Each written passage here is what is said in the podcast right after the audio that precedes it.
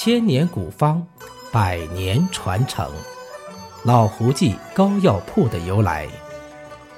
明末清初，庞玉一遭奸臣严嵩所害，便在晚年沦落为民间郎中。山东小云南有一名胡员外，为人乐善好施，家中二姨太身染怪病，生命垂危，遍访名医，不得良方。恰巧庞太医借胡家之地避雨。得知贵庄夫人染病，他便求见胡员外，献上了自己的妙药秘方，贴了几贴膏药，服下几剂汤药，便药到病除，使之重获新生。从此，庞太医备受员外关照，待他锦衣玉食。二姨太病愈后，喜得一子，因念庞太医救命之恩，为子取名胡广龙。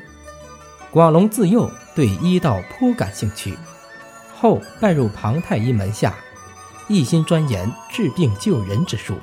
广龙天资聪颖，宅心仁厚，深得庞太医喜爱。再者，因广龙深得庞太医真传，活人之术已登峰造极。在弥留之际，庞太医将祖传秘方七十三章传给了广龙。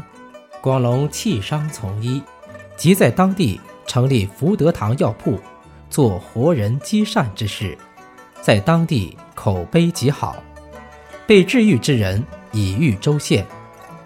自此，秘方由胡氏后人历代传承。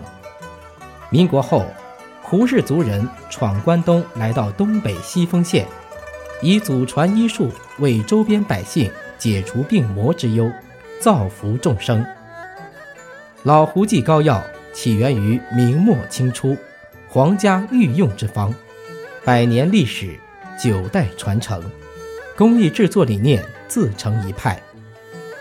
谨守炮制虽繁，必不敢省人工；品味虽贵，必不敢减物力的古训。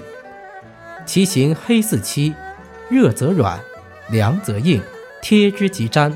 拔之即起，熬膏药的技术要领，历代谨遵此法熬制，在民间故里广为传播。